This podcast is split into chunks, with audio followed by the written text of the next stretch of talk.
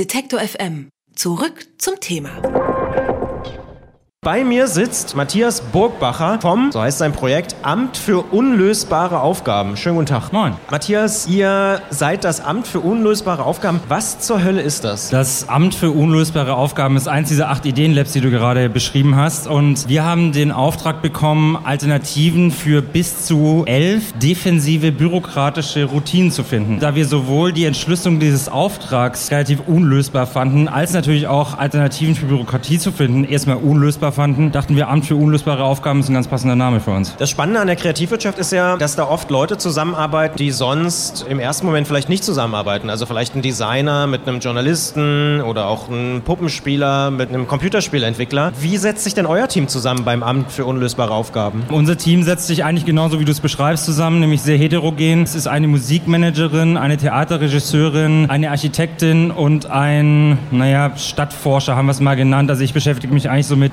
partizipativer Stadtentwicklung. Jetzt kann man ja im Podcast logischerweise nicht hören, was ihr da am Stand präsentiert. Vielleicht kannst du es aber mal beschreiben. Also wo seid ihr jetzt gerade? Was macht ihr? Ja, also ne, wie du gesagt hast, hier hinter, hinter euch quasi mhm. auf der Frankfurter Buchmesse werden alle acht Labs präsentiert. Jeder hat so eine kleine Nische, jedes Lab. In unserer Nische kann man unsere Vorschläge eben sehen, wie man doch bestimmte Dinge in der Bürokratie anders denken kann. Das fängt an, unsere erste große Erkenntnis bei den Menschen selbst, dass wir eigentlich totale Vorurteile gegen die Bürokratie haben, die Vorteile aber gar nicht sehen, dass zum Beispiel, wenn du und ich aufs Amt gehen, eventuell mit unterschiedlichem Geschlecht, unterschiedlicher Hautfarbe, erwarten wir, dass wir trotzdem genau gleich behandelt werden. Das ist ein hohes Gut, dass es in Deutschland eigentlich so ist. Das heißt, das ist eine Sache, die man sieht. Wir haben eine, nennen wir es mal, Image-Kampagne für die Bürokratie gemacht, dass wir sagen, Menschen achtet mal wieder darauf, was die Bürokratie eigentlich für ein hohes Gut ist. Wir zeigen aber auch, dass man mit Digitalisierung zum Beispiel manche Dinge viel einfacher machen könnte. Anmeldeformulare bei der Stadt zum Beispiel. Wir haben angeregt, dass die Öffnungszeiten überdacht werden müssen, dass städtische Mitarbeiterinnen und Mitarbeiter belohnt werden sollten, wenn sie auch mal selber kreativ handeln und eben nicht nur nach Schema F, also diesen Spielraum, den Bürokratie dann doch lässt, auch ausnutzen und so weiter. Also wir haben verschiedene Lösungsvorschläge, wahrscheinlich eher kleinteiligere, äh, erarbeitet und die kann man eben heute bei uns hier anschauen. Ich habe es vorhin nur so ein bisschen mit einem Ohr aufgeschnappt. Ihr macht euch auch Gedanken über so Namensgebung zum Beispiel, über Elster, das Programm für die Steuereintreibung. Ja, wir, also na, jeder hat uns gesagt, ihr kümmert ihr euch auch um das Thema Steuererklärung. Das ist ja die bürokratische Hürde, mit der jeder Mensch am meisten konfrontiert ist, sondern der am meisten knabbert oder sie. Das Thema ist sehr groß. Wir haben gesagt, naja, wirklich die, die Steuererklärung zu revolutionieren in drei Monaten ist wahrscheinlich nicht möglich. Aber was wir dann doch tun können, ist mal zu hinterfragen, wie wird in der Steuererklärung mit uns umgegangen, mit uns Bürgerinnen und Bürgern und wie ist überhaupt das Design gemacht. Also Elster, diese Online-Steuererklärung, muss ich mir vor Augen führen, die heißt Elster. Das heißt, sie hat einen Namen eines diebischen Vogels. Und Steuern kommt ja jedem so vor, man will an mein Geld und dann heißt das Ding auch noch Elster. Also wer auf den Trichter kam, weiß wirklich nicht. Und deswegen haben wir als Alternative den freundlichen Steuerpapagei vorgeschlagen.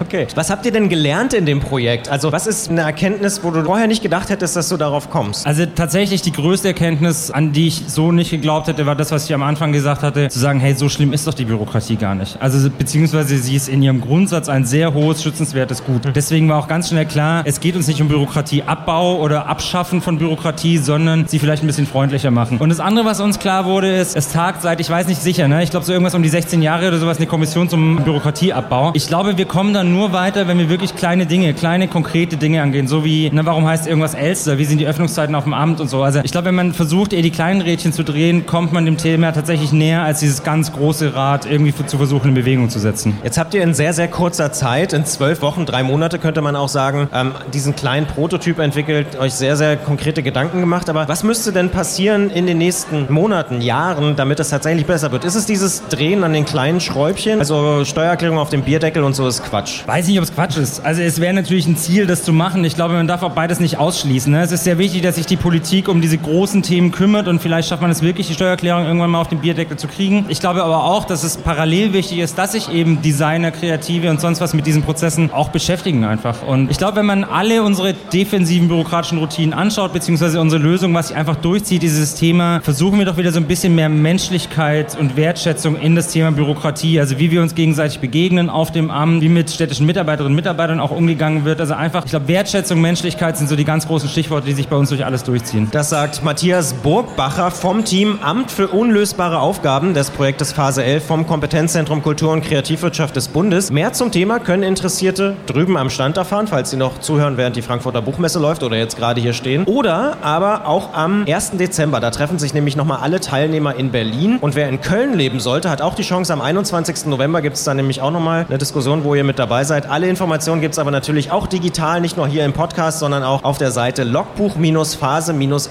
logbuch-phase-11.de. Vielen Dank. Sehr gerne.